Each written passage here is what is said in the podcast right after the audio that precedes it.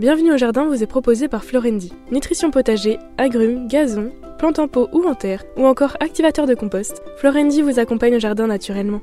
Ayez la main verte avec Florendi. Prenez soin de votre jardin avec Oriange 3 en 1. La nouvelle innovation Solabium. Insectes, acariens et maladies, un seul produit et c'est fini. Plantez, plantez encore.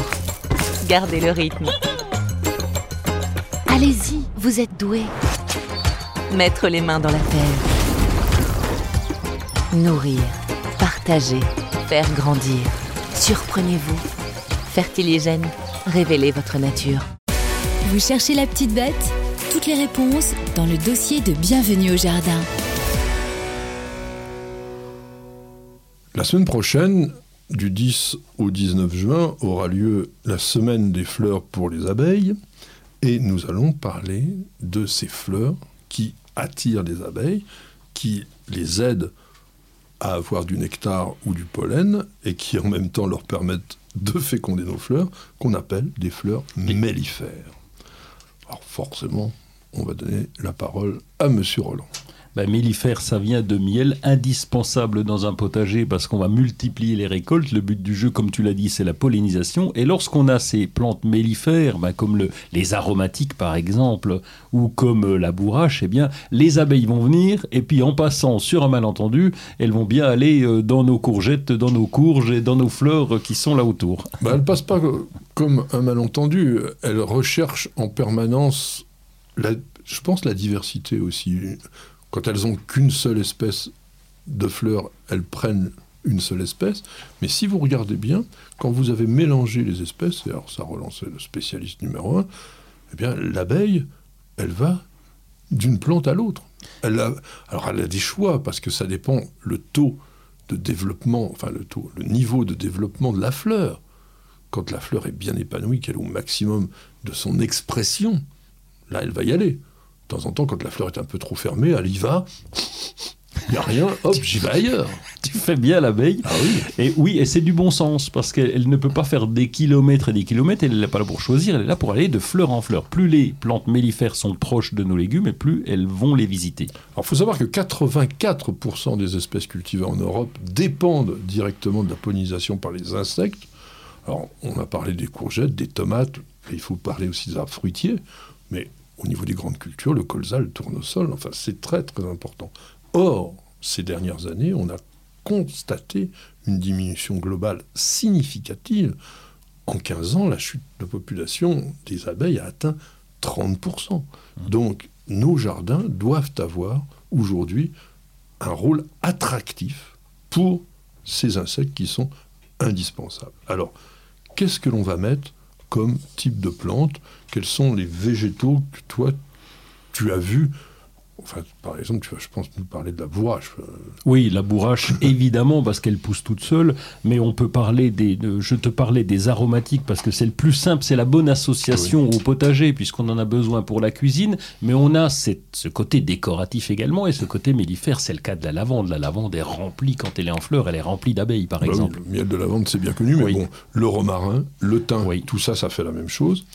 Alors, il y a des plantes qui sont très attractives et que l'on utilise comme engrais vert, par exemple comme la facélie. Mmh. Facelia tanacetifolia, donc la feuille de tanésie, c'est certainement une des plantes les plus attractives au niveau des insectes, avec vraiment beaucoup, beaucoup de nectar, et là, on va avoir un maximum d'abeilles de, dessus. Le mélilo, oui, c'est alors autant je te suis sur la facilité. T'en avais fait toi. Ah c'est une catastrophe. J'ai encore euh, ce printemps essayé d'arracher les nombreuses racines qui repartent et qui repartent de partout. Donc j'en avais mis un pied que j'avais acheté chez un spécialiste des plantes mellifères. Mais c'est connu comme euh, étant très mellifère. Ah bah oui, mais après c'est connu comme plante envahissante maintenant pour moi. non pas pas invasive, hein, mais un peu envahissante. Le sainfoin oui, c'est un foin, ouais, très joli. En plus, alors on le trouve souvent dans les, dans, dans les champs, tout simplement. On oublie de le, semer au jardin. Et parce que ça peut être joli. Oui. La, fleur, hein, alors le sainfoin, en, en, latin, enfin en botanique, le nom est bizarroïde. C'est Onobritis, ah bon. Onobritis sativa. Et le, trèfle, bien entendu. Alors sinon, dans les plantes très ornementales, les bruyères, on ah fait d'ailleurs du miel de bruyère. Oui. Bruyère, elle a l'avantage de fleurir aussi un petit peu en toute saison. J'en avais au printemps dernier, c'était, je crois, de mémoire au mois d'avril. Et là, c'était couvert d'abeilles, alors qu'il n'y avait rien de fleuri encore euh, autour. Presque Ah. pas grand-chose. Une plante qui est considérée dans certaines régions ou pays comme invasive, ce qui est le, la verge d'or, le solidago. C'est une belle vivace, tu vois ce que c'est? Oui, oui. Avec des oui. grands épis jaunes, vraiment jaune d'or. hein, la verge d'or porte bien son nom. Là, c'est couvert d'abeilles dès que c'est fleuri. On peut mettre ça dans un grand massif, ça peut être sympa. La rose trémière. Oui, La oui, rose trémière oui. attire bien les abeilles. Alors, je pense que la rose trémière attire plutôt les bourdons. Oui, parce que autant je te suivais sur, le, sur le- le- la verge d'or, qui là est couvert, mais pas que d'abeilles d'ailleurs. Il y a plein, plein, plein Oui. d'insectes dessus. Il y a un monde fou là-dedans. Ouais. C'est amusant. Euh, Les népétas. Ah oui, oui. Ouais. Ça attire aussi les chats. Oui, on appelle ça la catère en français. Oui. Mais c'est joli, hein, c'est fleurs bleues très très vaporeuses. Pour l'hiver, faut pas oublier euh, la nécessité aussi de temps en temps pour nos abeilles de se nourrir l'hiver, le lierre qui fleurit en hiver. Exactement, et en fin, en fin d'été, toute fin d'été, quand il commence à faire froid, on sait que l'abeille sort quand il fait 12 degrés, donc elle peut sortir euh, sur un malentendu et trouver là du lierre. T'aimes bien les malentendus Ouais, j'adore ça. Alors, dans les plantes à fruits, bon, bien entendu, tous les arbres fruitiers sont mellifères. On oublie parfois le châtaignier, mais vous savez qu'il y a du miel de châtaignier, donc Mhm. euh, les abeilles apprécient. Et puis le framboisier. Le framboisier est certainement au jardin la, la plante qui, bon, dans ce qu'on appelle les petits fruits, attire le plus. Parce que sur les groseilliers, moi, j'ai pas vu vraiment euh, les abeilles s'exciter là-dessus, mais sur les framboisiers, oui. Sur les myrtilles non plus, on les voit pratiquement pas, alors que oui, les framboisiers, c'est chargé. Alors, derrière ça, on n'a pas que les abeilles. Dans les pollinisateurs, on a aussi les papillons.